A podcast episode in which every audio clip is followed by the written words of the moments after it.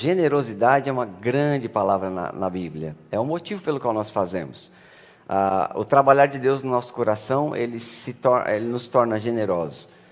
O apóstolo João disse: se alguém vê o seu irmão necessitado de fome e não lhe dá o que precisa, como poderá estar nele o amor de Deus? Então quer dizer que o amor de Deus em nós nos torna alguém que não pode ficar indiferente à necessidade das pessoas. Você entende?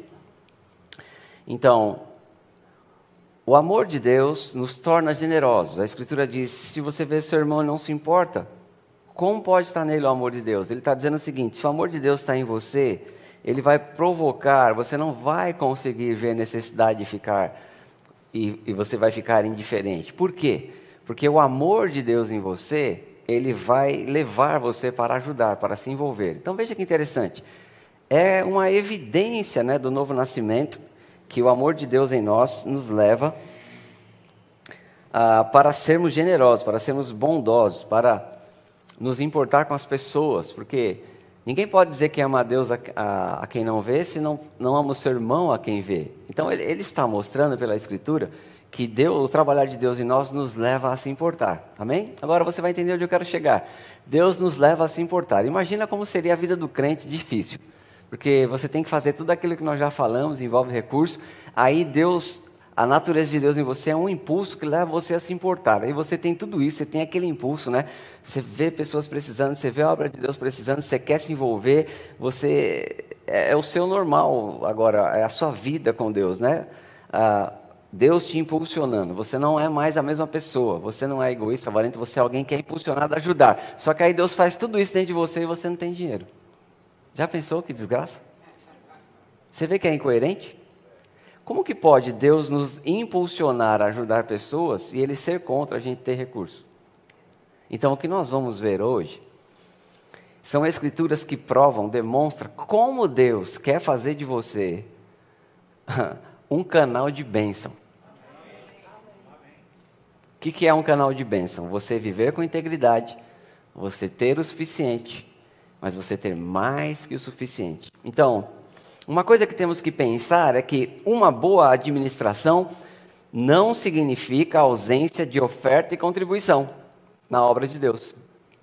O que nós temos que ver é que se nós administramos bem, pagamos todo mundo, pagamos o empregado, o funcionário, e aí a gente separa o dízimo e para por aí, a gente não é ainda um bom administrador. Na Bíblia, um bom administrador é um mordomo das riquezas de Deus. Ele não só vai pagar, ele não só vai honrar a Deus. Honrar a Deus é o princípio. Deus te dá muita coisa, você, por isso que Deus não pede tudo. Porque Ele quer que você faça alguma coisa com, com aquilo que Ele te dá. Mas honrar a Ele é a primeira coisa. Senhor, eu reconheço que vem do Senhor, você celebra com o dízimo, amém? Você honra o princípio, mas agora não para por aí. Não para por aí. Se após tirar dízimos, né? Nós administramos nossos gastos, pagamos tudo em dia, porém, nós não separamos uma parte para contribuir com a obra de Deus, nós não estamos administrando bem. Vamos ver isso. Quando em Gênesis capítulo 12, verso 1 e 2, Deus fala com Abraão, então repita assim comigo: o propósito da superabundância é a generosidade. Diga mais uma vez: o propósito, o motivo, a razão da superabundância é a generosidade. Amém? Então, Gênesis capítulo 12, verso 1 e 2. Ora, disse o Senhor a Abrão: Sai da tua terra, da tua parentela e da casa do teu pai, e vai para a terra que te mostrarei. De ti farei uma grande bênção e te abençoarei, e te engrandecerei um nome. Se tu uma bênção. ênfase nessa, no finalzinho, se tu uma bênção. Então Deus disse: Olha, Abraão, eu vou sair da tua terra, que eu vou te abençoar. Eu vou fazer de você uma grande nação, eu vou te abençoar e, e engrandecer. Ah, nós sabemos que Abraão, uma das bênçãos de Abraão, que Deus deu a Abraão, foi que ele se tornou riquíssimo. Amém?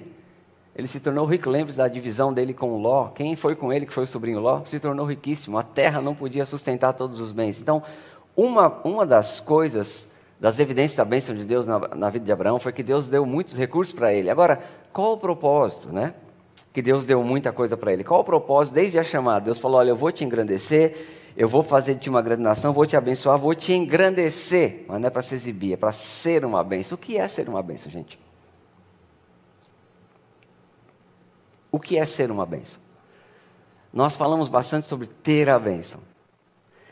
E nós olhando para como, para o que é ter uma bênção, podemos entender o que é ser uma bênção.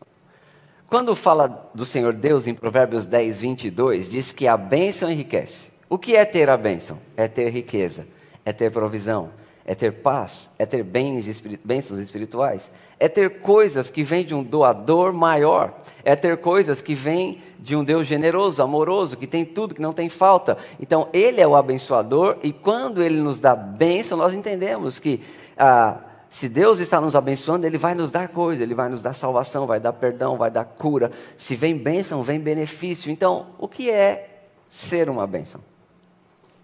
Quem está comigo?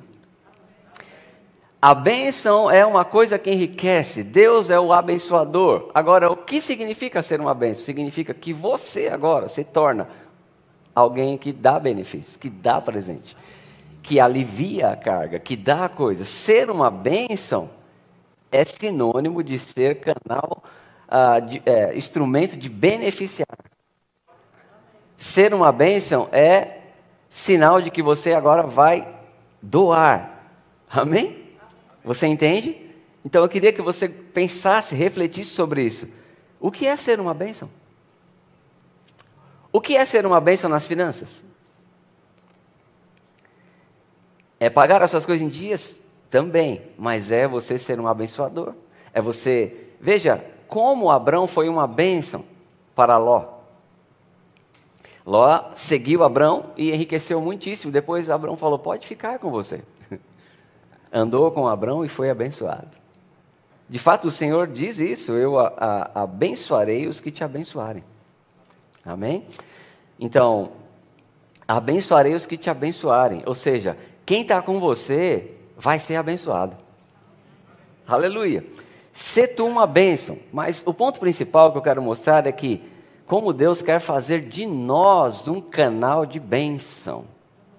Você crê nisso? Deixa eu te mostrar uma escritura na Nova Aliança. Segundo a Coríntios, capítulo 9, verso 10 a 15. Ora, aquele que dá semente ao que semeia, 2 Coríntios 9, 10 a 15. E pão para alimento também suprirá e aumentará a vossa sementeira e multiplicará os frutos da vossa justiça.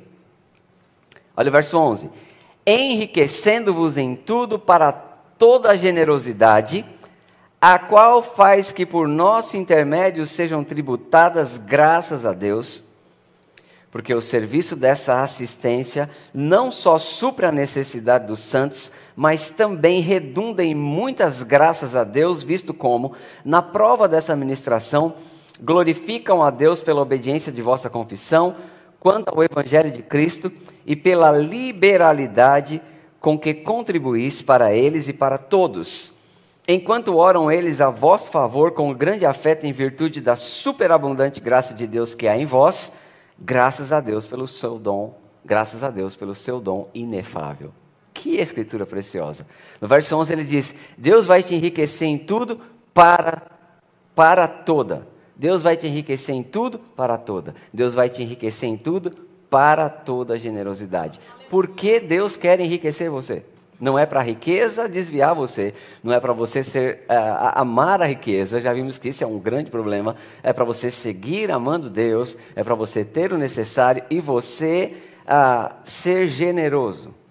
Ser generoso é ser doador. E ele diz, porque a qual faz, ou seja, esse enriquecimento de Deus que te torna generoso, faz o quê? Faz que por seu intermédio, por seu intermédio, por vosso intermédio, por nosso intermédio. Então Deus agora está alcançando pessoas pelo nosso intermédio, porque o dinheiro está na terra, o recurso está na terra. Deus precisa daqueles cujo coração é totalmente dele. Ele encontrou Abraão.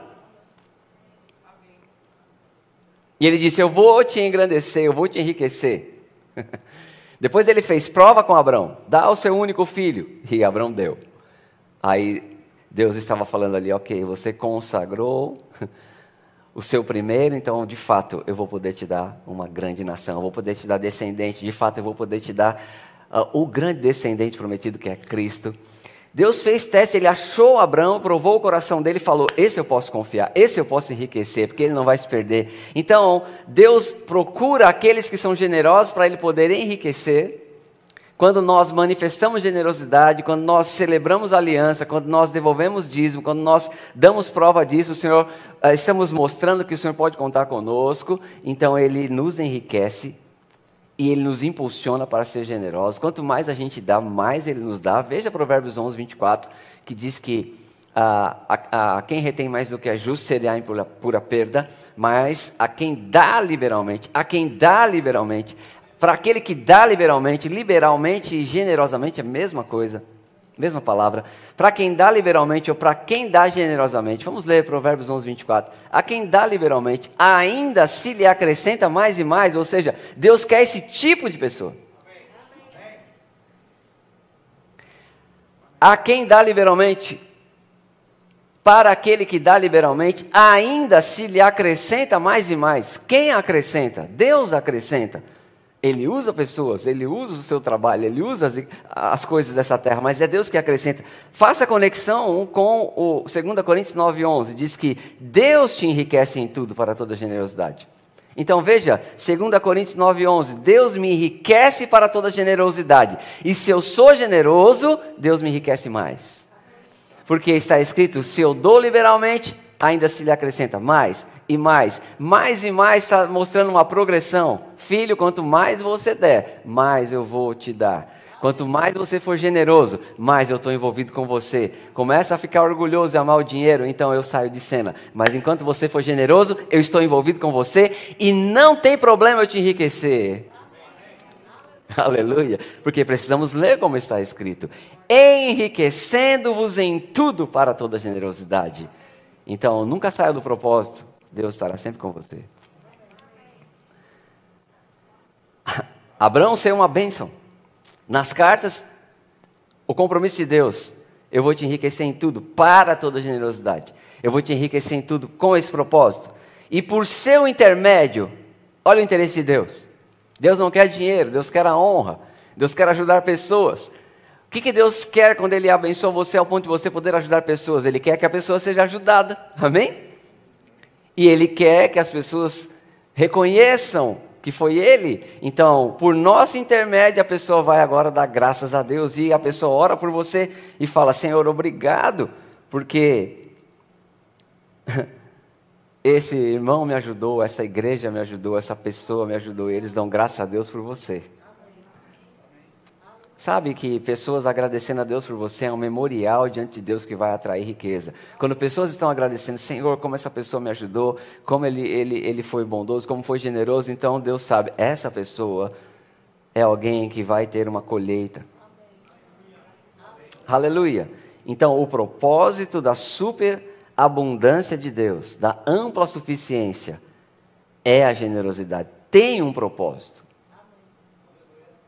enriquecer ou ter recursos com Deus tem um propósito. E o propósito, de, qual é a maior lei da nova aliança? E qual é a maior lei também na, na lei de Moisés? Qual era a essência da lei de Deus dada a Moisés? O amor. Qual é a, a lei da nova aliança? O amor. Tudo é por amor. Então, o que Deus nos dá é, é para amarmos. Porque ainda que eu desse tudo e não tivesse amor, nada seria. Então, Deus quer que nós amemos, Deus quer que a gente expresse. O, ah, o que Deus nos dá é para a gente cumprir o que Ele falou, é para amar, é para ajudar. Glória a Deus, então, tem um propósito. Tem um propósito. Então, o que nós temos que saber? Que se eu estou tocando em recursos, Deus espera algo de mim.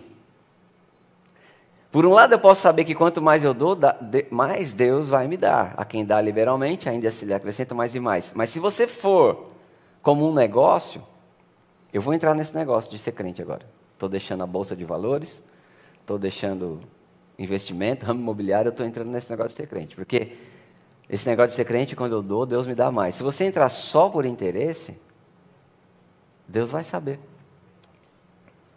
Tem que ter motivação correta. É mais uma consagração e um cuidado, é mais uma rendição e entender, olha, O Senhor tem permitido que eu toque em grandes quantidades, o Senhor tem me abençoado, mas Ele espera algo de mim e eu vou agradar o meu Senhor. Deus quer que eu seja generoso. Aleluia! Glória a Deus! Aleluia! Então, nada errado em você investir, poupar. Eu faço isso. Mas se você não tem uma parte, se você não tem um coração voltado, você não tem uma parte para ser generoso, você não está sendo um bom administrador. A Bíblia não diz que reter é que te enriquece. A Bíblia até considera, leia Provérbios 11, 24, de novo. A quem dá liberalmente e ainda se lhe acrescenta mais e mais. Mas olha a segunda parte. Ao que retém mais do que é justo, se lhe há impura perda. Então, Deus permite que você retenha o que é justo reter. Amém? Ele, ele permite e ele admite que você vai reter uma parte. É para comer, é para vestir, viver com dignidade. Mas o que é justo você reter é para você. E sobre isso não tem promessa.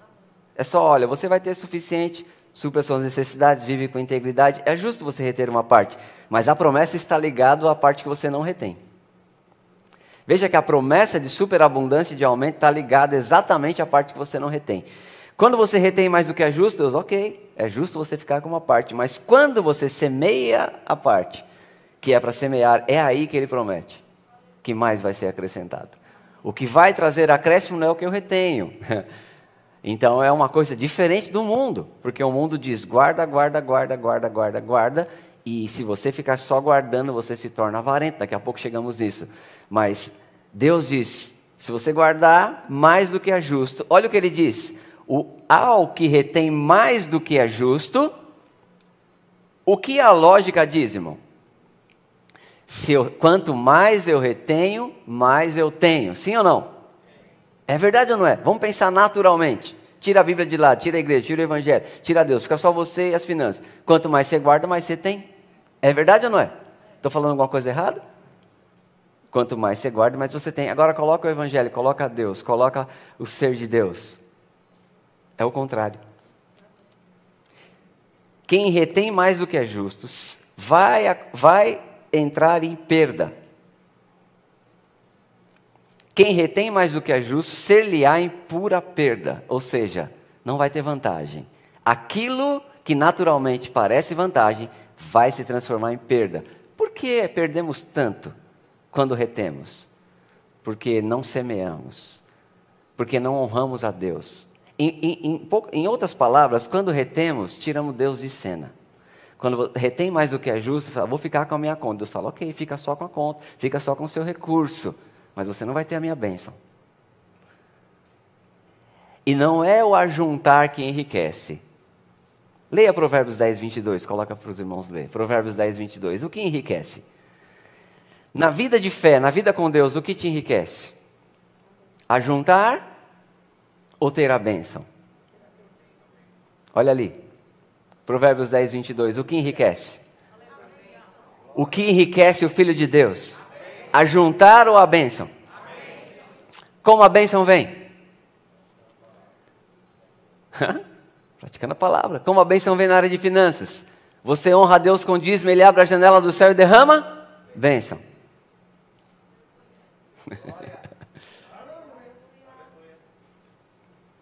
uh, aleluia.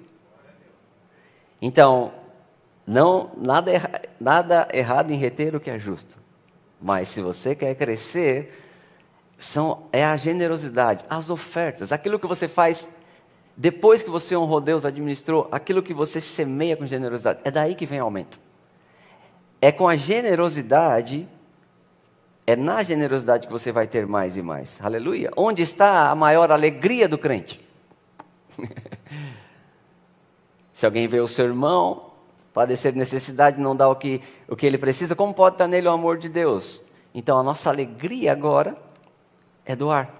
Há uma satisfação tão grande, incomparável, em dar. Eu não, não foi eu que inventei, gente, está na Bíblia. É, é, a Bíblia é Deus explicando como você é agora. Quer ser feliz? A vida de uma pessoa feliz é uma, uma pessoa generosa. Quer viver a maior alegria? É poder ter com que acudir o necessitado. É poder ter para cooperar. É uma alegria muito maior do que ter coisas. A Bíblia diz em Atos 20, 35, vamos ler, Atos 20, 35. Tenho-vos mostrado em tudo que trabalhando assim é mister socorrer os necessitados. Olha porque Paulo trabalhava para socorrer os necessitados e recordar as palavras do próprio Senhor Jesus. Que Jesus disse? Mais bem-aventurado é dar do que receber. Quando eu dou, eu estou semeando para ter mais. Quando eu dou, eu tenho alegria de estar ajudando. Amém? Há uma alegria no coração de uma pessoa que está ajudando, ela está como cumprindo um propósito. Deus está agradado, você está agradado. Amém? Bem-vindo a uma nova estação onde a sua maior alegria vai, da, vai ser da sua superabundância ajudar pessoas.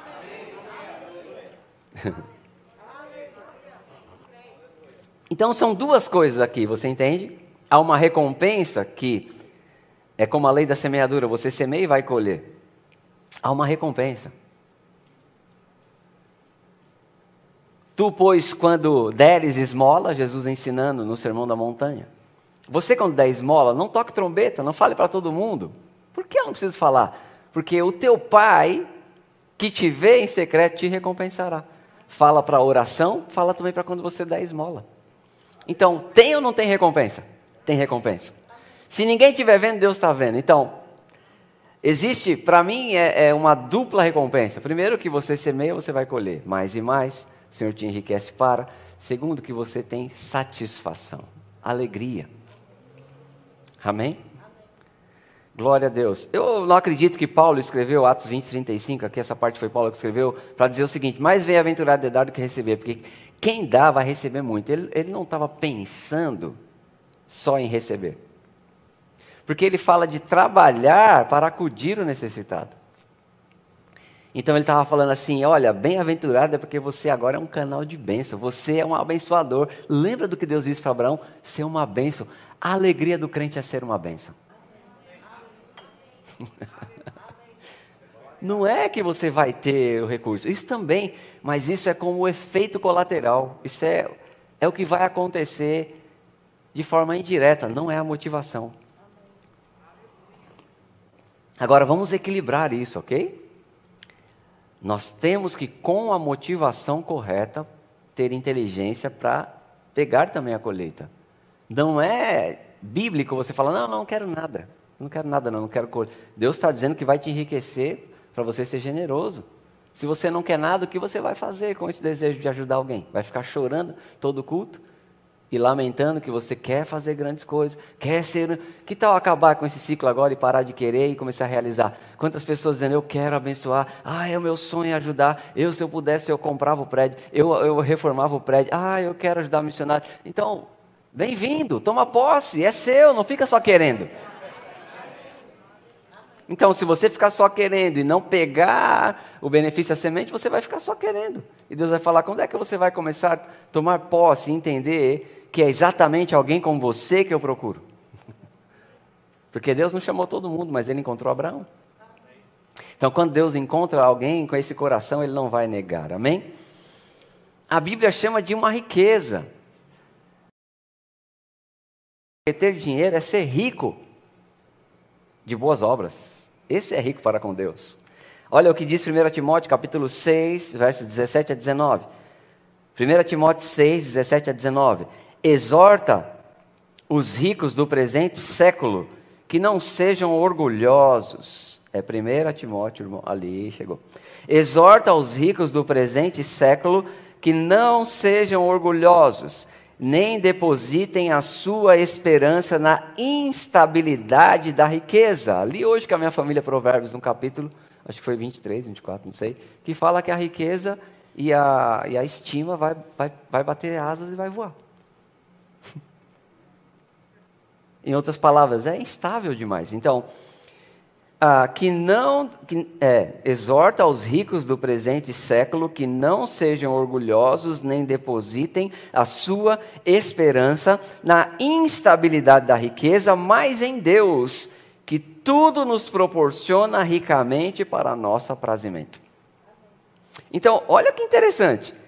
Não coloca a sua esperança na instabilidade da riqueza, mas coloca em Deus que dá riqueza. Veja que a riqueza não é o problema, de novo, que texto bom. Não coloca a sua esperança na instabilidade da riqueza, mas em Deus que tudo proporciona ricamente para prazimento. É como ele dizendo, não coloca a sua esperança na riqueza, mas em Deus que dá riqueza. Porque a riqueza é instável, mas o Deus da riqueza não muda. Veja que o problema não é a riqueza, mas é, é, é não depositar a esperança. E olha o verso 18: que pratiquem o bem Sejam o que? Ricos de boas obras. Aleluia. A maior riqueza, depois de ter Jesus, não é ter riqueza, é ser rico de boas obras.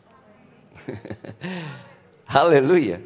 Sejam ricos de boas obras. Quem quer ficar rico aqui? Eu quero ser rico de boas obras. Sejam ricos de boas obras. Quantos sabem que recurso aqui está acompanhando? Sejam ricos de boas obras, generosos em dar e prontos para repartir. Aleluia. Que acumulem para si mesmo tesouro. Meu Deus do céu. Quer dizer que acumula tesouro? Jesus falou sobre acumular tesouro, onde o ladrão não rouba e a traça não destrói, então tem tesouro? Tem, meu irmão, tem galardão, tem tesouro, tem um ser rico para com Deus, Deus tem recompensa nessa terra, mas, meu irmão, você pode imaginar, cada vez que você está fazendo a vontade de Deus, Deus vai te recompensar aqui, mas Deus vai também te recompensar na eternidade. Quando essas pessoas aqui, que em 2 Coríntios nós lemos, oram com afeto a Deus e agradecem por você, crédito diante de Deus, crédito diante de Deus. Deixa eu te dizer, nessa terra ou na eternidade, Deus não fica devendo nada para ninguém. E existe um crédito que nós acumulamos, não é só aqui. Quer dizer, o crente, ele usa o recurso, usa a riqueza da terra para abençoar pessoas, em todo o tempo ele está ganhando. Porque ainda quando ele dá do recurso dele, ajuda a pessoa, tem crédito para com Deus. Deus dá mais, aumenta o crédito para com Deus. Meu irmão, é por isso que, que é por isso que Provérbios. O, o sábio, irmãos, o sábio, foi depois de muitos anos, foi, foi um ajuntado de sabedoria foi, foi Salomão, foi o rei Ezequiel, juntando porções em 31 capítulos para falar o que funciona. Eles chegaram à conclusão, Salomão foi riquíssimo. Ele chegou à conclusão, olha, realmente, viu, quem retém, quem não se envolve com Deus, é, é, é perda pura. Só tem dinheiro, não tem mais nada, porque não se envolve com a lei da semeadura e colheita, onde Deus vai dar mais, não acumula crédito para a eternidade. Meu, pense numa perda. Mas quando nós praticamos o bem, somos ricos de boas obras, generosos em dar, prontos a repartir, o que vai acontecer? Olha o verso 19. Eu não sei porque a igreja de Deus fala contra a recompensa. Deus fala mais da motivação, sempre lembra a recompensa. Se a sua motivação e prática for correta, Deus está dizendo em cada texto: se a sua motivação e prática for correta, o resultado é certo. O resultado é certo. O resultado é certo. Se a sua motivação for correta, o resultado é certo. Eu fico imaginando, tem crente que quer ser mais inteligente que Jesus, mais espiritual que Jesus, porque Jesus foi para a cruz porque tinha em vista o bem, o fruto do penoso trabalho. Moisés é, recusou ser chamado filha da filha de Faraó porque tinha em mente a recompensa de coisas maiores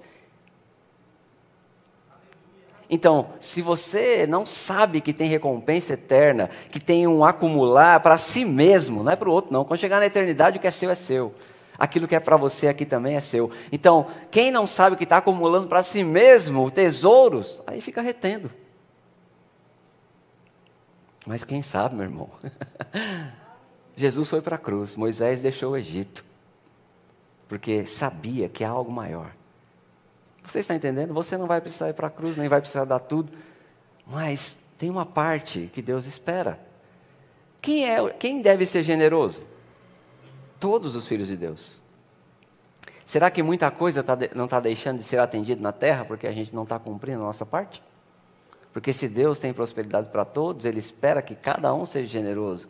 Sabe, tem alguma necessidade que você vai resolver. Aleluia. Então, que acumulem para si sempre há um resultado. Tesouros. Sólido fundamento para o futuro. Quem quer investir aí no, no futuro? Aposentadoria. Investimento de longo prazo. Quem quer? Nós falamos na boa administração da apresentação que tem investimento. Você pode poupar um pouco, curto prazo, médio prazo, longo prazo. Aposentadoria é longo prazo, amém? Que tal você investir na eternidade? Porque quando você se aposentar, vai acabar. Mas na eternidade, esse é o verdadeiro investimento longo prazo, hein, gente? Que acumula para si tesouros sólido fundamento para o futuro. Para o futuro. Meu irmão Pastor Ezes, ele falou que na bolsa de valores, na bolsa de valores, as melhores ações é diz e 10 off 3. Diz minha oferta. Não, mas isso não está na bolsa de valores. Isso é brincadeira de pastor. Não tem nada melhor. Veja que nós não somos contra investimento. Nós não somos contra você ter as suas coisas, mas nós estamos falando daquilo que não é justo. Para ser generoso, você tem que saber. Ah, vou ser generoso quando estiver sobrando. Não. Você começa agora. Qual é o conflito do mendigo? O mendigo é pobre porque não tem ou é pobre porque não dá? Você pode pensar, ele é pobre porque não tem, mas quando ele tem, ele faz o quê? Come tudo. Então, o mendigo só vai deixar de ser mendigo quando ele começar a dar. Mudar a mentalidade, mudar a atitude. Então eu digo que tem mais a ver com, pelo fato dele ser um pedinte, não ser um doador. Por isso Deus disse na, na bênção, você vai emprestar, mas não vai tomar emprestado. Porque se você for aquele que só toma emprestado, você não vai sair desse nível. Mas se você empresta, tem crédito. Tem recompensa. Tem tesouro. Que acumulem para si mesmo tesouros sólidos, fundamento, 1 Timóteo 6,19, para o futuro a fim de se apoderarem da vida eterna. Quer dizer, se apoderarem da vida eterna, você já está salvo em Cristo Jesus, você vai entrar na eternidade. Mas, irmão, não queira entrar na eternidade liso, sem recurso. Porque a Bíblia fala de galardão e a obra de cada um provada. E se a obra for queimada, como palha, madeira, coisas que se extinguem com fogo, fogo prova, é queimado, o tal será salvo, como que pelo fundamento, ou seja, foi salvo por causa de Jesus. Mas terá ele, está escrito, terá ele perda. Porque as obras foram queimadas, não foi aprovada, entrou na eternidade com perda. Entrou na eternidade com perda, uma perda eterna porque as obras não foram aprovadas. Mas que tal se nós entrarmos na eternidade e, e tivermos obras de generosidade diante de Deus?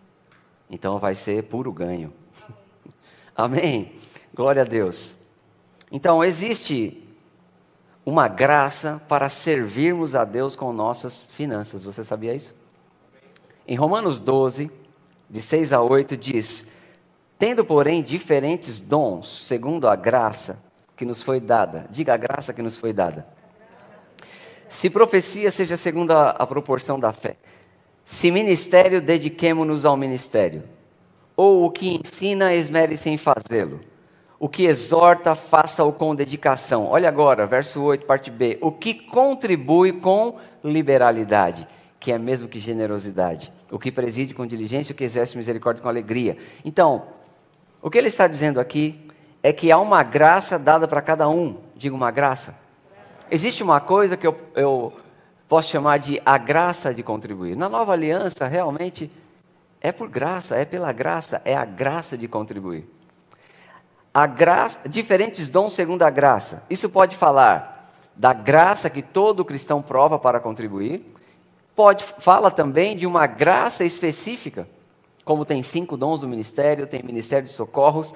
Esse é um dos textos que nós usamos para falar que tem outros dons. Ele fala de contribuir, fala de presidir, fala de ministério, é, fala de ensinar. E ele fala de contribuir, como mesmo ministério. Então, não é que só alguns cristãos vão contribuir.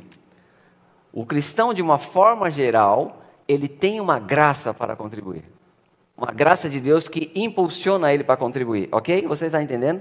E nós cremos também que existem pessoas que tocam numa graça específica, vão ter facilidade para adquirir riqueza, vão ter facilidade para administrar grandes negócios. É uma graça especial que Deus chama para ser um investidor do reino.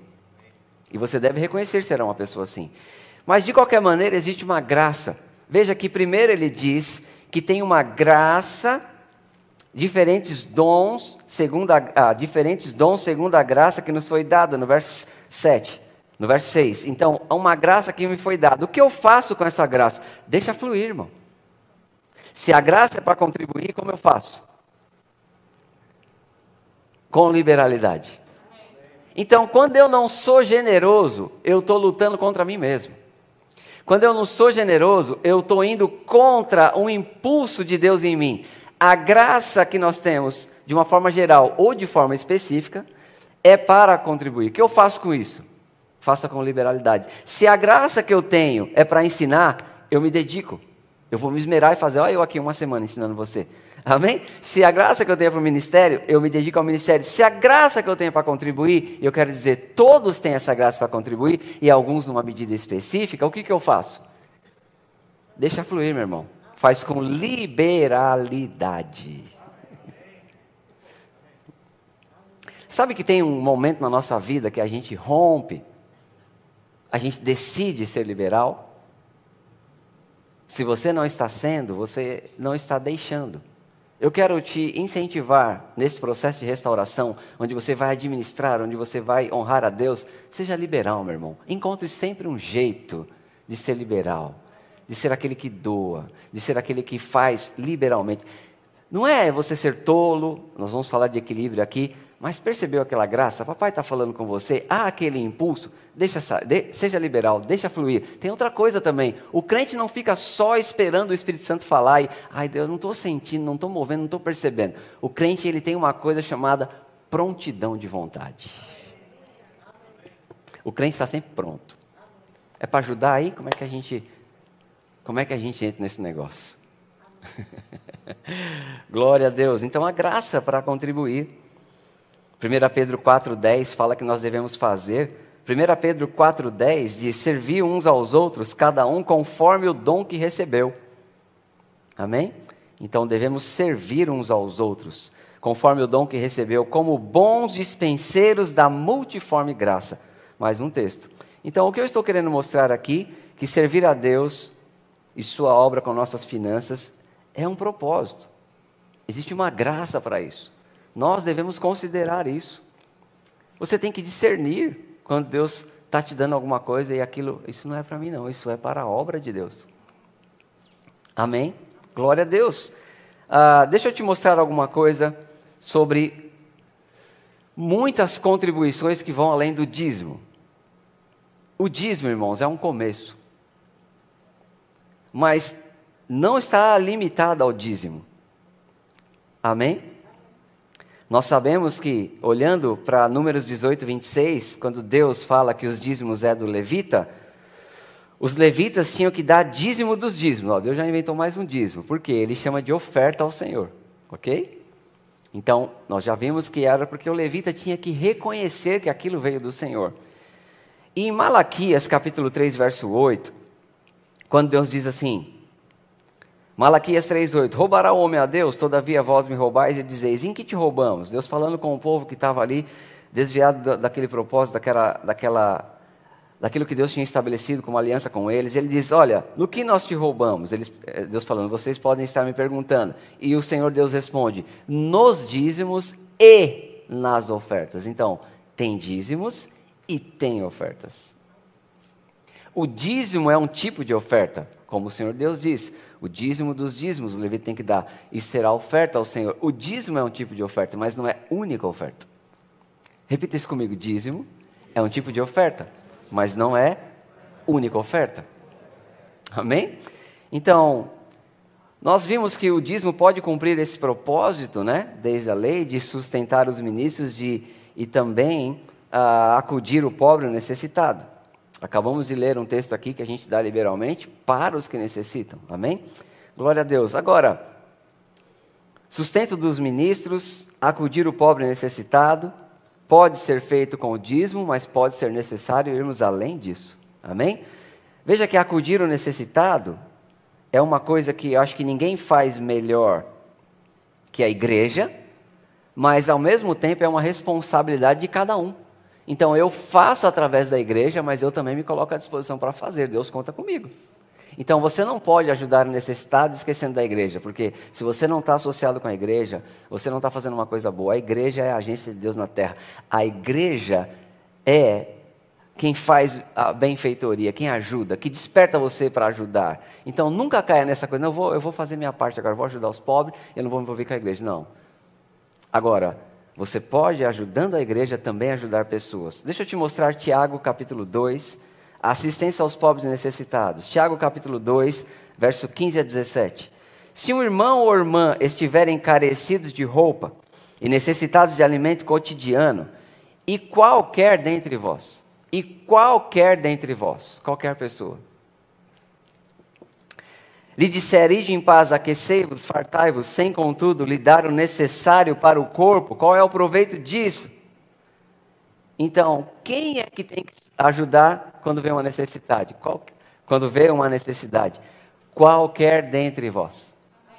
Então, eu devo ajudar através da igreja, mas eu também vou ser um canal de bênção pessoal e individualmente.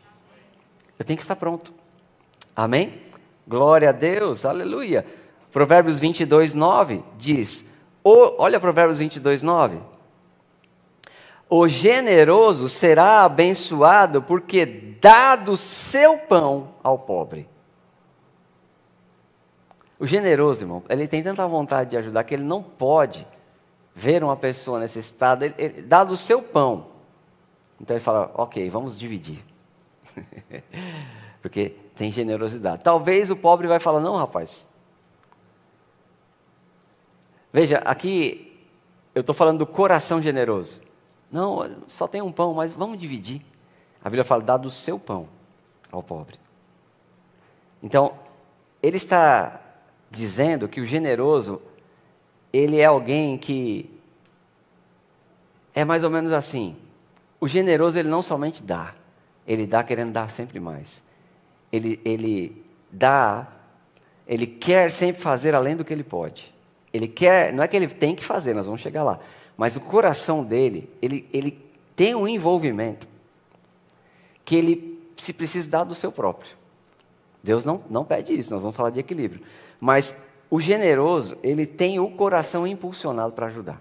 Glória a Deus, você está entendendo? Então, além do dízimo, temos ofertas, e um dos propósitos é ajudar os pobres. Glória a Deus. Já lemos alguma coisa. Deixa eu te falar outro propósito contribuição com obras, reformas e projetos da igreja. Amém. Ou com, se envolver com o reino de Deus. Você acha que Deus vai contar com quem para fazer a obra de Deus? Fazer missões. Deixar tudo pronto. Pagar as coisas. Deus conta com quem? Com o seu povo. Por que Deus abençoa o seu povo? Porque é seu povo que Deus vai requerer cooperação. Vemos um exemplo disso em Êxodo 25, 1, 2, quando Moisés vai construir o tabernáculo. Qual é o contexto aqui? O povo saiu do Egito e Deus moveu o coração dos egípcios para dar despojo, despojo para o povo de Israel, porque era justo. O povo de Israel saiu de lá cheio de bens. A terra é de Deus, está lembrando? Tudo é de Deus. Aí o povo trabalhou, não pagaram direito, o povo foi escravo. Quando foi sair, Deus falou: vai ter que pagar a conta. Deus não é injusto. Deus não roubou os egípcios. Deus fez o egípcio recompensar o povo que ele tinha roubado. E Deus moveu o coração do egípcio e despojou os egípcios para dar joias, e, e o povo de Deus saiu de lá, era escravo, saiu liberto e cheio de riqueza. Então, quando Deus vai falar com eles agora para organizar e fazer o tabernáculo, eles têm muita riqueza. Fizeram até bezerro de ouro, de tanto ouro que estava sobrando. Se você não faz alguma coisa com o que Deus te dá, logo a riqueza começa a tomar você. Fizeram bezerro de ouro.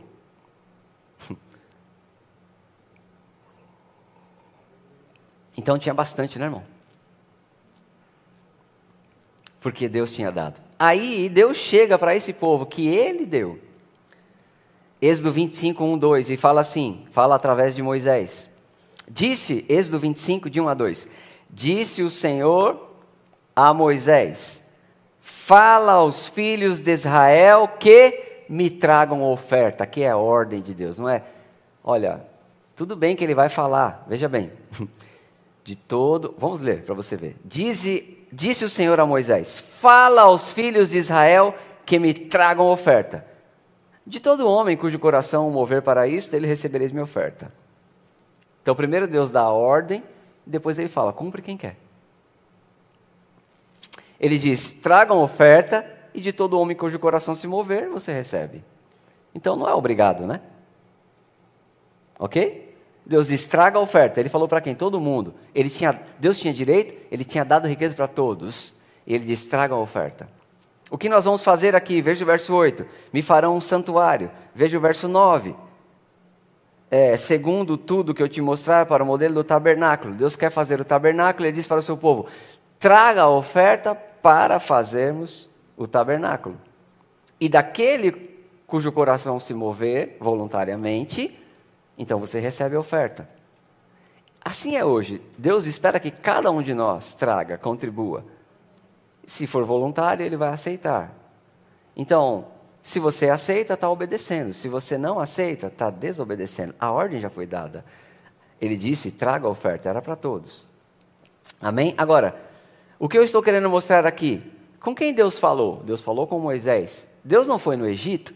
Deus não foi nos povos vizinhos? Ele falou com o seu povo, que já tinha recurso. Então, o que eu estou querendo mostrar? A obra de Deus é feita através do povo de Deus. Amém? Pode ser que o, ímpio se anime a contribuir, pode ser que coisas venham dele para nós, sim, mas não é a maneira principal. Mais um texto, a construção do templo em 1 Crônicas 29, eu não vou ler, mas aqui é tabernáculo, mais para frente Davi decide fazer um templo. E quando vai fazer o templo, o que aconteceu? Davi, os príncipes do povo, ou seja, o povo de Deus, dado os seus recursos, abre os seus tesouros para construir o templo de Salomão. Mais uma vez, é o povo de Deus. 1 Crônicas 29, na construção do templo. Em Moisés, tabernáculo. Agora, o templo. Aleluia. Deixa eu te falar outra coisa, que, que também os seus dízimos e ofertas, não é só dízimo, vai contribuir. Reforma da igreja. Sabia? Que para Deus é tão espiritual você contribuir para a reforma do que ajudar um pobre? A maioria das pessoas que é muito emocionado para ajudar pobre, eles usam aquilo para criticar a igreja, para falar: a igreja não faz nada, a igreja só investe em outras coisas. O negócio é investir nos pobres. Mas a Bíblia mostra que o recurso do povo foi usado para construir tabernáculo. A Bíblia mostra que o recurso do povo foi usado para construir templo. A Bíblia mostra, eu vou ler agora aqui, o recurso do povo foi usado para reformar e reparar os danos da casa do Senhor. E Jesus deu uma grande lição em Judas quando ele falou: Isso aí podia dar para os pobres, era só perfume sendo, sendo derramado bastante, gente. Porque a, a irmã lá não borrifou perfuminho, não, ela derramou muito perfume, caríssimo.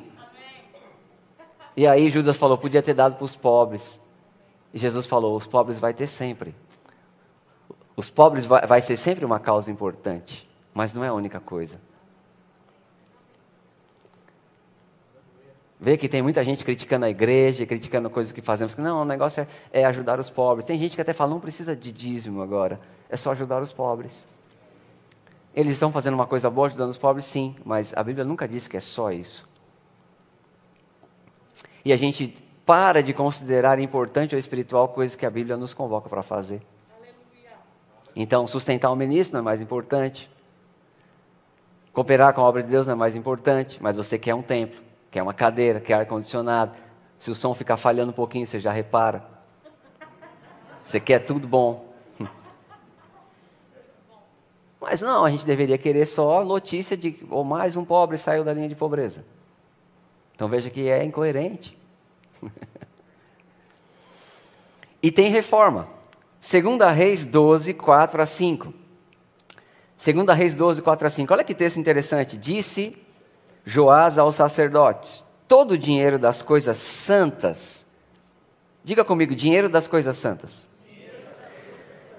que se trouxer a casa do Senhor, a saber, a taxa pessoal, o resgate das pessoas segundo a sua avaliação, e todo o dinheiro que cada um trouxer voluntariamente para a casa do Senhor, recebam-no os sacerdotes, cada um dos seus conhecidos, e eles reparem os estragos da casa onde quer que se encontre. Diga reforma. Dinheiro santo das coisas santas sendo usado para fazer reforma. Alguém pode dizer blasfêmia, eu digo palavra. Tem gente também que fala que na antiga aliança não tinha dinheiro, que era só cereal, animal, mas aqui está falando dinheiro. Tem gente que não lê a Bíblia, né, gente? Hoje, por exemplo, já o irmão devolvendo dízimo? Pastor, eu trouxe aqui cereal, bois, elefantes, girafas e camelos. Você ia fazer o que com isso? Nem vender você ia querer. Ajuda o pastor para vender? Pastor, eu não tenho essa graça. Aqui já era dinheiro, gente, porque. Vamos continuar. Porque na sequência do texto, aqui é 2 a Reis 12, 4 a 5. Reparem os estragos. Aí, quando você continua lendo. Aleluia, volta o microfone. A gente descobre que os sacerdotes não reformaram. e aí a ordem foi: continua recebendo do povo. Sacerdote falhou, ele vai, vai lidar com Deus. Mas olha o que diz 2 Reis 12. Então nós lemos 4 e 5. Vamos ler agora de 9 a 12. Porém, o sacerdote jo, Joiada, segundo a Reis 12, 9 a 12. Põe o texto para os irmãos ler também. Porém, o sacerdote Joiada tomou uma caixa e lhe fez na tampa um buraco e a pôs ao pé do altar, à mão direita dos que entravam na casa do Senhor. Os sacerdotes que guardavam a entrada da porta depositaram ali todo o dinheiro que se trazia à casa do Senhor. Quando viam que já havia muito dinheiro na caixa, o escrivão do rei subia com um sumo sacerdote, veja aí, tesoureiros, que de, sempre foi de dois, tá bom? e contavam e ensacavam o dinheiro que se achava na casa do Senhor. Olha o verso 11 e 12 agora, presta atenção. O dinheiro, depois de pesado, davam nas mãos dos que dirigiam a obra e tinham a seu encargo a casa do Senhor. Estes pagavam os carpinteiros, os edificadores, que reparavam a casa do Senhor, como também os pedreiros, os cabouqueiros, e compravam madeira e pedras lavradas para repararem os estragos da casa do Senhor, e custeavam todo o necessário para a conservação da casa do Senhor. Eu sei, não, eu sou casa. Vou comprar só cosmético e alimento. Eu que sou a casa. Meu irmão, deixa de, deixa de besteira. Nós somos igreja, nos reunimos como igreja e zelamos do lugar onde nos reunimos. Amém? Glória a Deus. O que eu estou querendo mostrar com o texto da antiga aliança é que fazer, construir, fazer os projetos, Deus conta com o seu povo. E isso também é importante. Então, de vez em quando, vamos tirar uma oferta alçada, uma oferta especial para um propósito especial. Amém? Graças a Deus que ah, as pessoas têm sido fiéis na contribuição, a gente quase não precisa, nós estamos indo para um prédio novo, sabe? E a gente fez administração de muita coisa, a gente não vai ficar oprimindo você, mas não quer dizer que Deus não conta com você. Você está ajudando quando você dá seu dízimo, você dá oferta além do dízimo, temos reconhecido isso. E se houver uma coisa especial, e você pode, saiba que Deus vai aceitar do mesmo jeito que Ele aceita dízimo e oferta. Porque construir, reparar, reformar, manter é importante. Tem uma coisa importante aqui para nós, os administradores, é uma lição. Vejam que eles pegavam o recurso e pagavam os profissionais. O que nós vemos aqui, eles não faziam dívida eles não faziam dívida, eles pegavam recurso, pagavam o profissional, recolhiam oferta, pagavam o profissional. Eu não estou dizendo que a igreja não pode emprestar alguma coisa, mas talvez a igreja estaria com menos problema, de um modo geral, se ela estivesse seguindo o modelo bíblico. E andando e fazendo de acordo com a maturidade do povo que Deus confiou. Amém? Glória a Deus. Estamos fazendo assim. Está dando certo. Você congrega numa igreja que eu não estou dizendo que quem faz diferente está errado, mas que nós estamos fazendo assim. O dinheiro chega e a gente faz. Isso nos livra de problema. Amém? Eu queria falar uma coisa muito bonita que eu gosto de falar quando eu falo de generosidade. Equilíbrio. Diga comigo, equilíbrio. equilíbrio. Uma palavra-chave desse seminário é equilíbrio. A palavra principal desse seminário é restauração. Uma palavra importante é equilíbrio. Se você me perguntar, pastor, qual a palavra que define o seminário? Restauração. É quando você sai de uma condição, pratica a palavra de Deus e vê sua vida restaurada. Qual é uma palavra importante desse seminário? Equilíbrio. Você sabia que até para cooperar você precisa de equilíbrio? Eu quero te mostrar isso. Então é sabedoria e equilíbrio, nem avareza, nem negligência. Nem avareza de você querer ficar com tudo, nem negligência de você querer dar mais do que você tem. Eu me lembro um episódio que aconteceu comigo.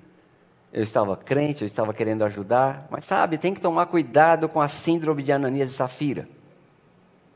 Você querer dar só porque você viu José Barnabé dando. E você nem tem condição para aquilo. e você fica meio tentado a dar para aparecer. O irmão deu um carro, ganhou outro carro. Você deu um carro, ficou a pé. Porque Deus falou com o irmão para dar o carro e não falou com você. E você só quis aparecer. O irmão deu o carro porque ele tinha condição de dar um carro. Você só tinha aquele carro e ainda trabalhava de Uber. Deus não mandou você dar e agora você está com problema. Tem que tomar cuidado. Nem a avareza de querer ficar com tudo, nem a negligência de querer ir além do seu limite, né? Eu estava almoçando com os ministros, com o pastor Eliezer, que foi meu mentor, que me treinou no ministério. E eu, eu irmãos, eu não estava não estava numa condição boa na época, não tinha tanto assim. Na hora de pagar a conta, ah, fomos para o caixa, eu, o pastor Eliezer, um profeta de Deus, os irmãos estavam com ele, eu me animei, fui para o caixa falei, eu, hoje eu pago a conta. Mas falei só do lado do meu pastor, né? Ele colocou a mão no meu peito e falou, sabe o quê? Você não está nesse nível. Eu, meu Deus. Eu só queria ofertar. Mas eu quero te dizer que foi livramento aquela noite, amém?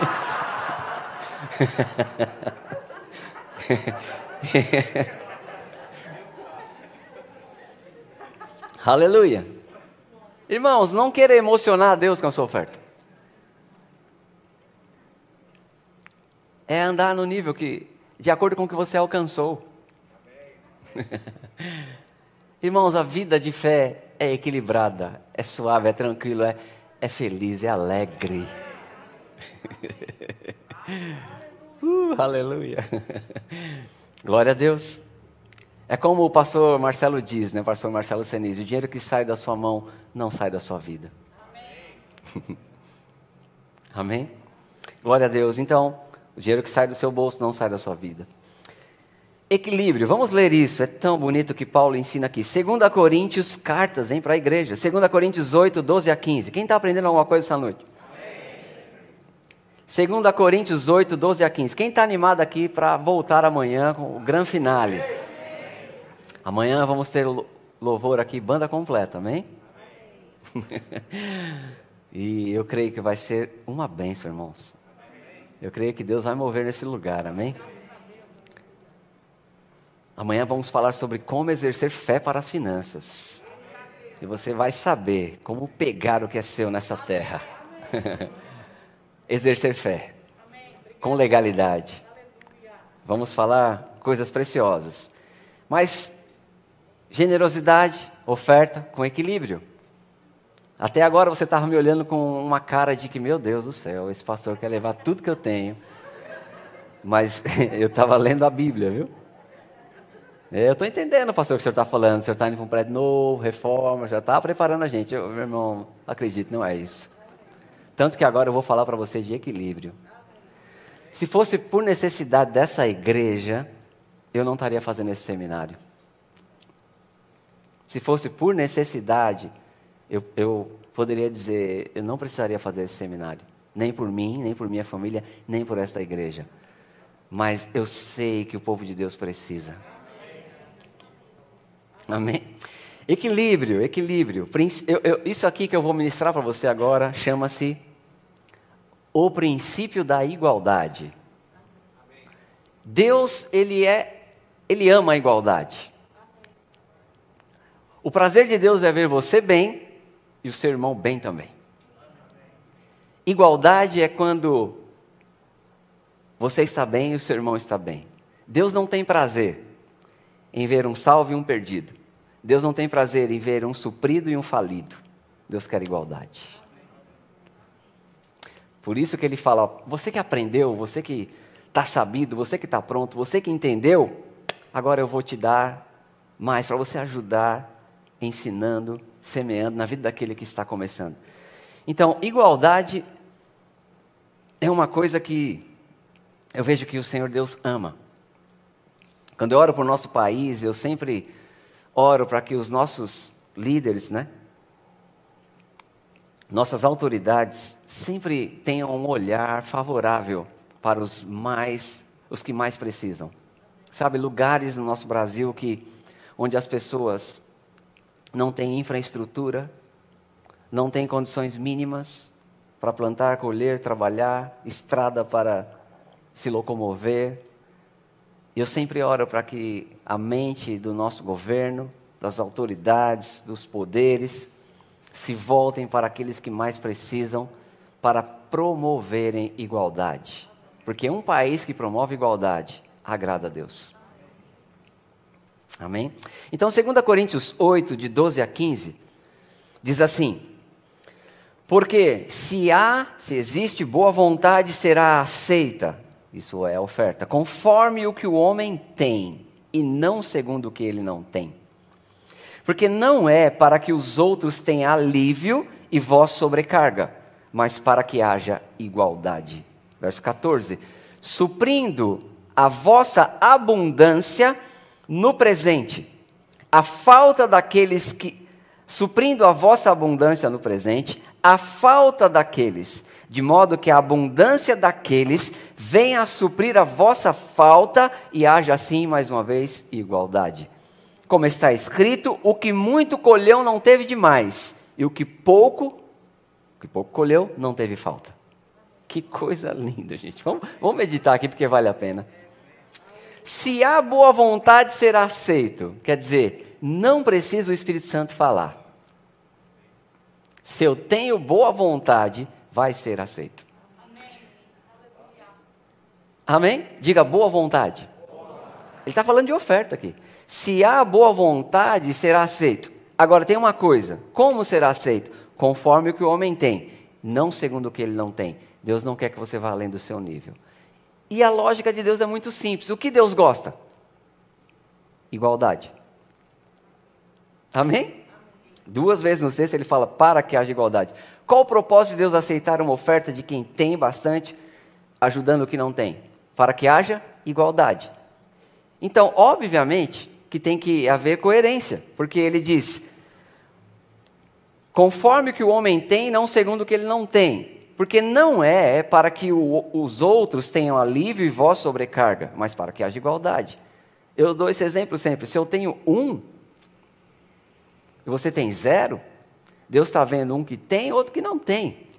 Aí eu pego meu um e dou para você, você fica com um, eu fico com zero, Deus está vendo um que não tem, um que tem, não mudou nada. Não tem igualdade. Eu não tenho, você tem. Daqui a pouco eu, eu tenho, você não tem. Não houve igualdade. Agora, se eu tenho dois, eu, e você não tem nenhum, eu posso te dar um, e você tem um, eu tenho um, e há o quê? Igualdade. Você pode trocar um e dois por condição. Se eu tenho condição e você não tem, eu te ajudo. e agora eu tenho condição e você tem condição. Se eu tenho suprimento e você não tem, eu te ajudo e agora eu tenho e você e você tem também. Então houve igualdade. E ele deixa bem claro: não é para eu te dar alívio e ficar com falta. É para que haja igualdade. Ele diz no verso 14 que é suprindo a vossa abundância no presente a falta daqueles. Quer dizer o seguinte: se agora você tem abundância, então ajuda o que não tem abundância. Ô oh, meu irmão, isso é importante. Deus está falando de abundância. Então, nós podemos até dar mais do que a gente tem, ser movido de íntima compaixão. Podemos até ver isso na Bíblia, vamos ver algumas escrituras, mas não é a regra.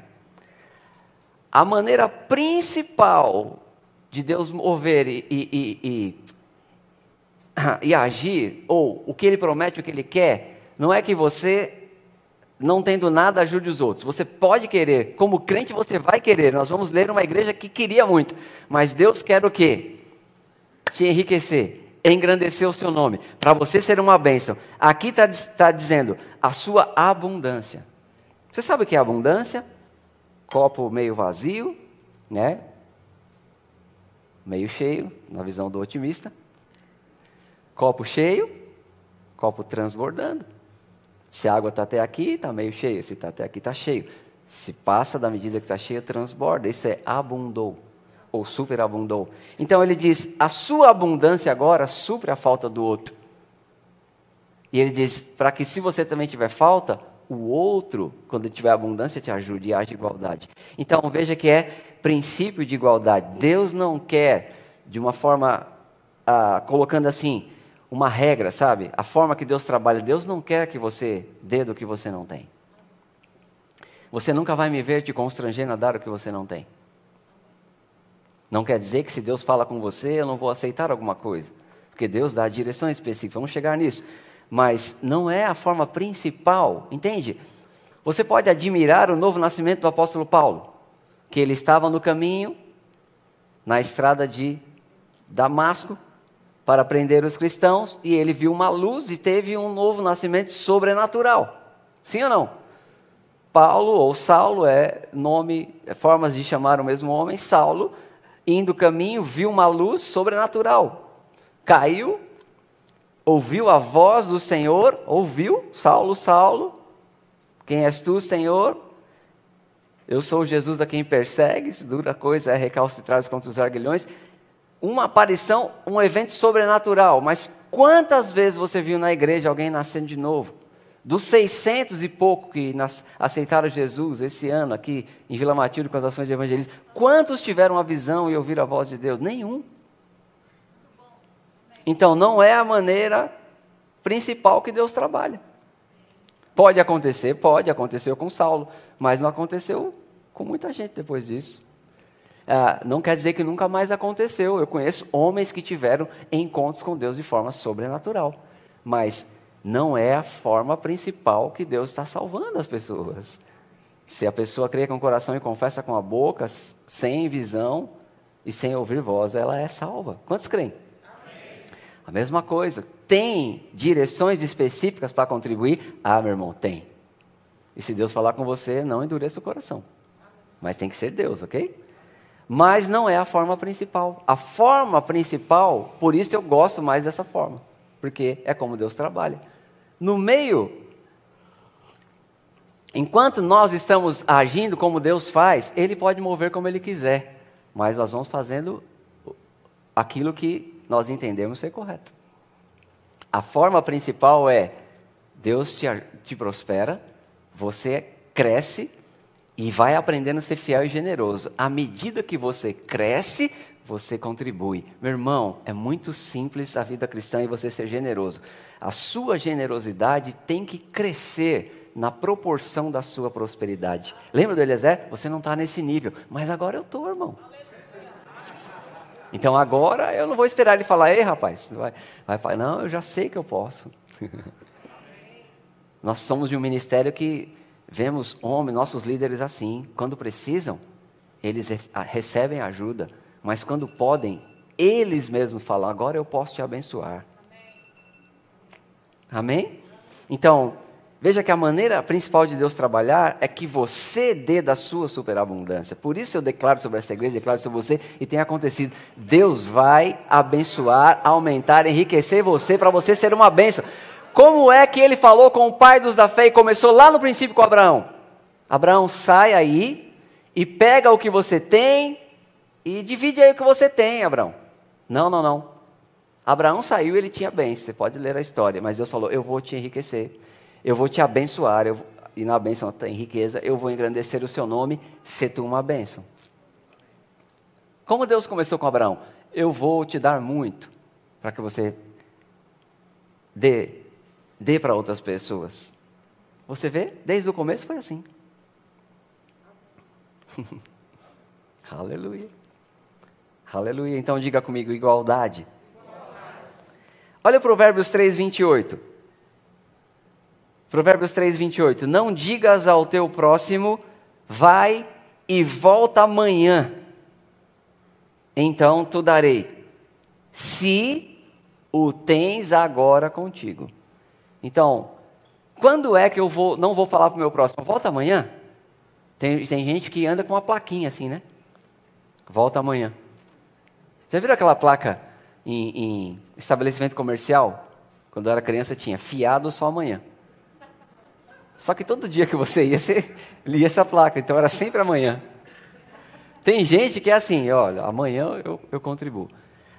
Quando é que eu não, eu não vou dizer para o meu próximo, volta, é, te darei amanhã, né? Amanhã tu darei. É quando eu tenho agora. Veja, a Bíblia diz quando você tem agora. Então, se você tem agora, você pode dar. Veja que ela está falando de alguém que tem. Quem está entendendo alguma coisa aqui? Princípio da igualdade. Glória a Deus. Então, o grande perigo da nossa vida é a avareza. Jesus nunca falou contra a riqueza, porque ele não falaria contra Deus.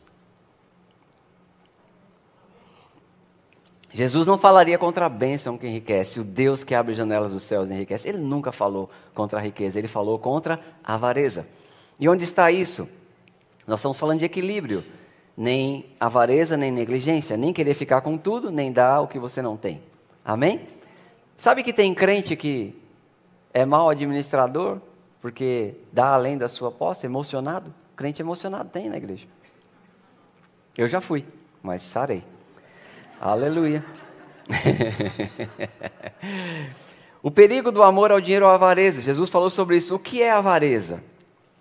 É o desejo ávido de ter mais, é a cobiça. O desejo ávido de reter, aquele reter mais do que é justo, ficar tudo para você. Quanto mais eu tenho, mais eu guardo. Quanto mais eu tenho, mais eu acumulo. oh, que loucura, meus irmãos. Jesus chamou de louco.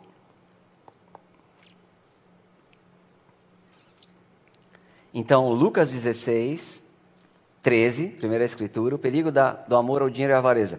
Lucas 16, 13. Ninguém pode servir a dois senhores, porque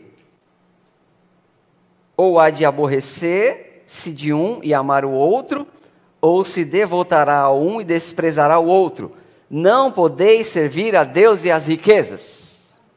Meu irmão, não pode servir a Deus e, e nada mais, nada pode concorrer com Deus. Ele tem que ser o primeiro.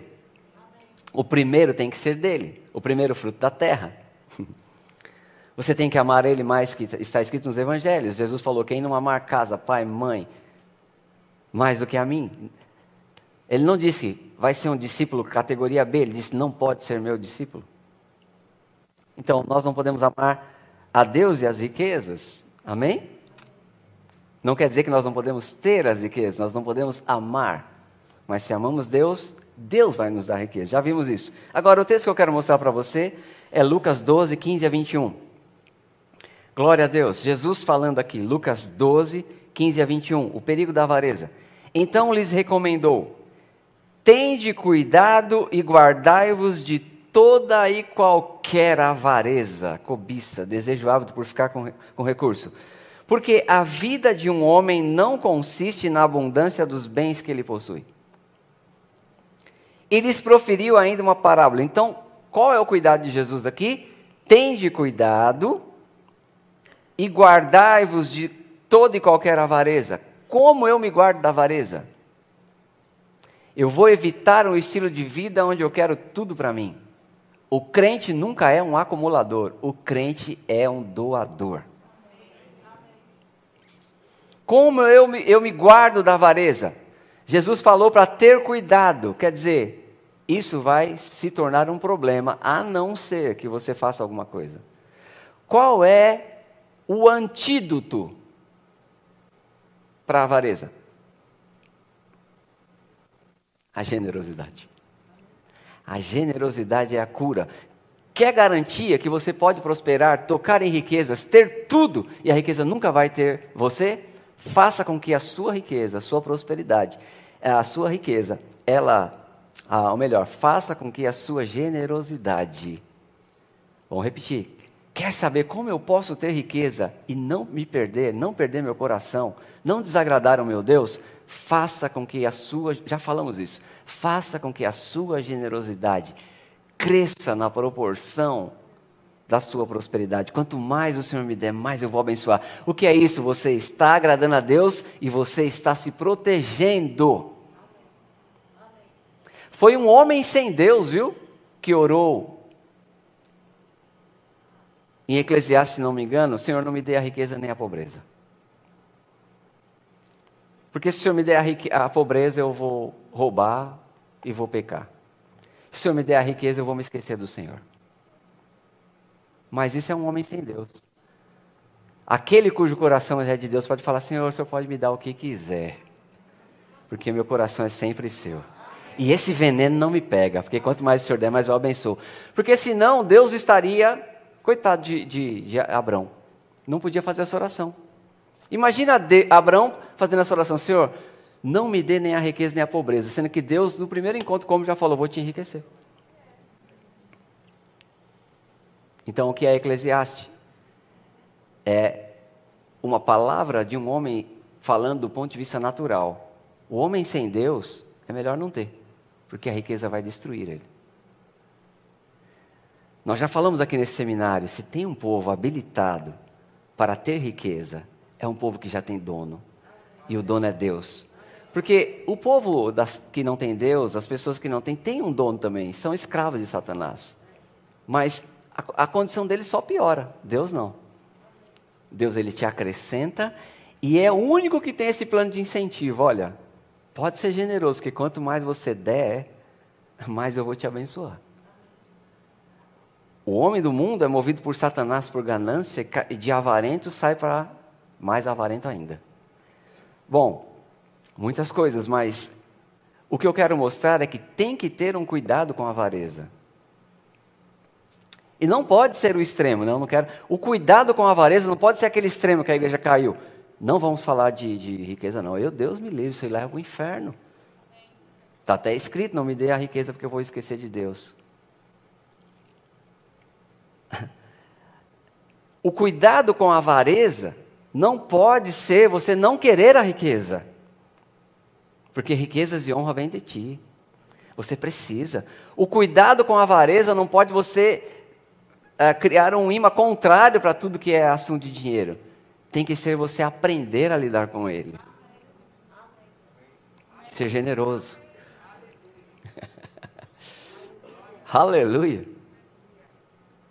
Glória a Deus. Então, para Jesus deixar essa questão mais forte, sabe o que ele fez? Contou uma parábola. Quem gosta de parábola? Na continuação, Lucas 12, agora verso 16. Jesus continua aqui dizendo, então, ele começou Lucas 12, 15, então lhes, lhes recomendou, Jesus, tende cuidado e guardai-vos de toda e qualquer avareza, porque a vida de um homem não consiste na abundância dos bens que ele possui. E lhes proferiu ainda uma parábola dizendo, o campo de um homem rico produziu com abundância. Olha aí. Glória a Deus. E arrazoava consigo mesmo. Olha o que o homem rico fez dizendo: Que farei, pois não tenho onde recolher os meus frutos? Olha a avareza. O campo do homem já era rico, produziu mais. Ele falou: Rapaz, não está cabendo, o que, que eu vou fazer? O crente pensaria: Vou ajudar alguém. O que o homem sem Deus pensa? Ele disse, verso 18: Farei isto, destruirei os meus celeiros reconstruí-los-ei maiores, e aí recolherei todo o meu produto e todos os meus bens. Então direi à minha alma: Tens em depósito muitos bens para muitos anos, descansa, come, bebe e regala-te. Ei, quantos estão vendo aqui o plano de vida de muita gente? Vou juntar, vou guardar, vou viver, vou gastar. Veja que parece uma coisa lista. Veja que parece uma coisa correta. Só não é uma coisa espiritual. Só não é o que Deus espera de nós. Você pode fazer isso e vai ter uma vida boa, vai ter uma boa aposentadoria, vai ter independência financeira. Você pode ter sendo crente. Mas se você só pensar em independência financeira, você vai ter tudo, mas não vai agradar a Deus. E aí, no verso 20, a conclusão de Jesus: Mas Deus lhe disse, louco. Pensar só em si mesmo e ser avarento só acumulando, acumulando, acumulando, quanto mais se tem, mais se guarda, é loucura. É o contrário da sabedoria.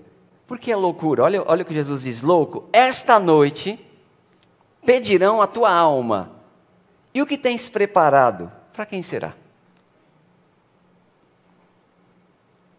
Para quem será? É uma boa pergunta, né? A Bíblia dá a resposta. Se foi com injustiça, não vai ficar com ele. Se fosse homem de bem, deixaria para os filhos dos filhos, mas esse aqui não é homem de bem. e agora a alma foi requerida. O que ele guardou não serve para nada. Para ele é que não vai ser. Porque pedir a alma dele está partindo para a eternidade. E por que é loucura? Porque quando chegar na eternidade, guardou tanto na terra, mas está liso lá. Veja, é uma loucura. Assim é, verso 21, o que entesoura para si mesmo e não é rico para com Deus. Estamos terminando. O que é equilíbrio? Vou ter o que é meu, eu vou ter o que é justo, vou viver com dignidade mas eu não vou ser alguém que entesoura só para mim. O crente precisa ser rico para com Deus, precisa ser generoso. Aleluia. Sabe, eu não tenho tempo de abordar, ler os textos, mas você sabe que existem ofertas por direção do Espírito Santo. Existem ofertas sacrificiais, ok? A viúva de Serepta, Deus falou com ela. E ela deu a última refeição. De qualquer maneira, veja que ela tinha uma última refeição. Então, o sacrifício foi uma direção de Deus falando assim: faz uma comida para você e para mim. Ela obedeceu à voz de Deus porque só tinha para fazer para ela e morrer, era o plano de vida dela. Mas o homem de Deus diz: Deus falou com, com ela e o milagre aconteceu. Então, dessa escritura podemos ver que Deus pode te dar uma direção. Deus pode pegar uma coisa que você tem e falar assim: olha, então Coloca, dá isso para mim como semente. Eu estou dizendo, Deus pode falar para você dar algo como semente. E se Ele falar, fica tranquilo, porque Ele não está pedindo para Ele, Ele quer te abençoar. Então, existe sim direções do Espírito Santo. Existe também ah, um desejo tão grande que te leva a uma oferta sacrificial. Amém? Nos tempos de Jesus, quando Jesus viu aquela viúva dando oferta no gasofilácio, ela deu todo o sustento dela. E Deus não falou com ela. E Jesus elogiou. Quer dizer que, ainda que Deus não te peça tudo, se você sacrificar tudo por fé, por fé em Deus, Ele vai receber e vai te ajudar. Veja, ninguém pediu para aquela viúva dar tudo. Então, uma viúva de Serepta, Deus falou com ela e ela teve que crer na palavra de Deus. Outra viúva deu porque quis. Jesus elogiou. Ela, ela creu tanto em Deus que ela deu tudo. Então, Existe oferta por, diga comigo. Oferta por direção de Deus. E existe oferta sacrificial. Não é a regra, mas Deus aceita. A viúva deu tudo e Deus falou que ela deu mais do que Jesus falou que ela deu mais do que todos. Outro exemplo de oferta sacrificial foram os macedônios. Depois você lê 2 Coríntios 8. Esses irmãos eram pobres e tinham uma profunda pobreza. E Paulo era testemunha E eles quiseram dar acima da posse deles, em 2 Coríntios 8, 9, eles quiseram contribuir. Eles falaram, Paulo, você vai ajudar os irmãos, vai ajudar os pobres, a gente não pode ficar fora. Mas eles eram pobres. E Paulo falou, eles quiseram dar de acordo com as posses e acima das posses. É um desejo tão grande de participar que é um sacrifício. E eles pediram com muitos rogos a graça. No verso 4, é 2 Coríntios 8, de 2 a 4. Eles pediram com muitos rogos a graça de participar da assistência que se faz aos santos. Então, quando o seu coração se move com o desejo de você quer sacrificar algo, veja, não é uma regra, mas não quer dizer que Deus não vai aceitar. Você lembra do, do vaso de perfume caríssimo? Jesus aceitou. Se é para adorar a Deus, ele aceita. Se é para ajudar alguém, ele aceita. Mas por que estamos ensinando aqui equilíbrio? Não é a regra. Então, se o seu coração se move e você quer fazer, saiba que Deus aceita. Se Deus falou com você, ele vai garantir. Mas ninguém tem que te constranger para fazer isso. Ou é Deus falando com você, ou é algo do seu coração, de todo aquele cujo coração se mover voluntariamente. Amém? Aprenderam alguma coisa? Amém? Grandes testemunhos desta igreja. Os mais alegres, os mais que me dão assim, depois de, de restauração, né, saber que a pessoa aprendeu a administrar, eu fico, eu fico feliz, mas o que me traz satisfação pessoal é quando a gente pode ser um canal de bênção para alguém. Meu irmão, é quando uma igreja quer que a gente empresta e a gente dá o dobro. Não, emprestar não, irmão, a gente vai doar. É quando a gente dá uma oferta para alguém, ajuda um missionário, surpreende o irmão com uma boa oferta. É quando a gente ouve alguém com lágrimas nos olhos, foi a maior oferta que eu recebi. Poxa, isso era uma coisa que eu estava esperando. Se você não tivesse dado, eu não sei o que eu ia fazer. É quando você é um canal de bênção para alguém com aquilo que você tem, sem, sabe, não é? Você não vai ficar alegre se você, se o motivo de você, se você, se você deu e aquilo te fez chorar. Você deu e ao invés de ir para casa alegre, você vai chorar porque agora, meu Deus, como vou pagar minhas coisas? Então, é uma semente que vai gerar satisfação para você também. Sabe, falta tempo para contar para vocês tantos testemunhos, eu tenho vários anotados aqui. Mas eu quero dizer, o maior testemunho é aquele que você vai viver quando você praticar a palavra de Deus. Amém?